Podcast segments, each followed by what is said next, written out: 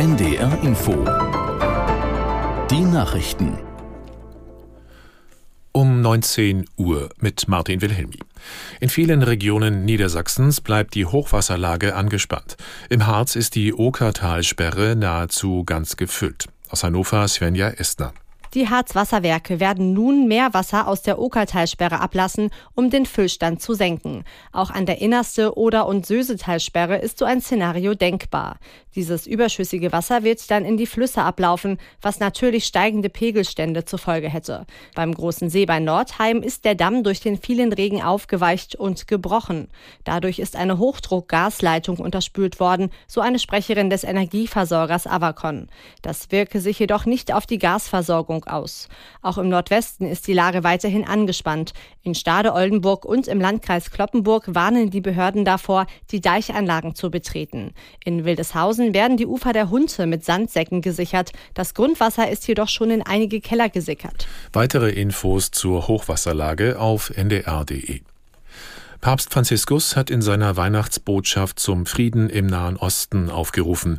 Er sagte vom Balkon des Petersdoms aus, alle Beteiligten müssten sofort an den Verhandlungstisch. Aus Rom Elisabeth Pongratz. Er trauere im Herzen um die Opfer des so wörtlich verabscheuungswürdigen Angriffs vom 7. Oktober.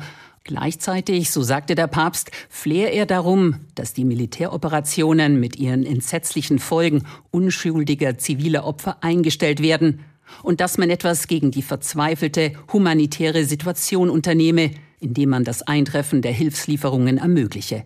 Der 87-jährige Papst hielt seine Rede dieses Mal im Sitzen wegen seines schweren Knieleidens. Tausende verfolgten seine Rede auf dem Petersplatz und jubelten ihm zu. Die dänische Reederei Maersk will bald wieder Schiffe durchs Rote Meer fahren lassen. Das Unternehmen begründete dies mit einer internationalen Sicherheitsinitiative, die nun eingerichtet sei. Einen Zeitplan gibt es noch nicht. Zunächst müssten Durchfahrten gut geplant werden.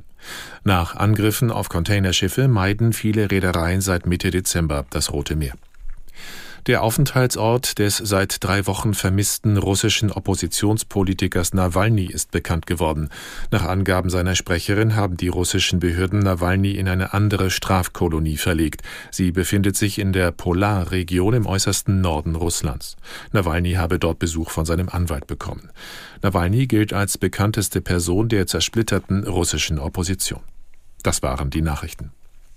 Das Wetter in Norddeutschland, anfangs noch Auflockerungen, von Niedersachsen her sich ausbreitender Regen, Temperaturen 5 bis 10 Grad. In der Nacht viele Wolken und Regen, Tiefstwerte 9 bis 4 Grad, zunehmend windig. Und morgen am zweiten Weihnachtsfeiertag unbeständiges Schauerwetter, gelegentlich aufgelockert bis 10 Grad. Es ist 19.03 Uhr. Und hier noch eine Unwetterwarnung für den Harz. Bis Dienstagmittag tritt ergiebiger Regen mit Unterbrechungen auf.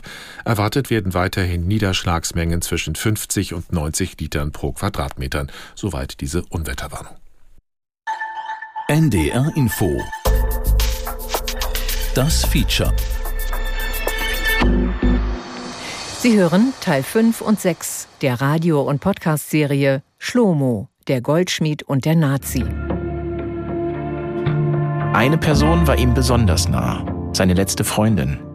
Sie trägt einen in Brasilien extrem häufigen Namen und ist deswegen schwer ausfindig zu machen. Aber am Ende gelingt es uns doch. Wir dürfen sie besuchen. Sie redet mit uns. Ihr Name ist Francisca Alves de Oliveira. Schlomo verbringt seine letzten Lebensjahre an ihrer Seite. Als wir bei ihr im Wohnzimmer sitzen, ist sie sich absolut sicher. Schlomo hatte mit Wagners Tod nichts zu tun. Zu der Zeit wurde viel geredet, mein Gott im Himmel. Wer hat Wagner getötet? Er wurde mit einem Schlachtermesser gefunden. Wer ging hin, um ihn zu töten? Wer war es? Wer war es nicht? Es wurde viel spekuliert. Aber Stanislav ist nicht von hier weggegangen. Franziska Alves de Oliveira meint den Todestag von Wagner im Oktober 1980. Sie zeigt uns eine Postkarte, mit der sie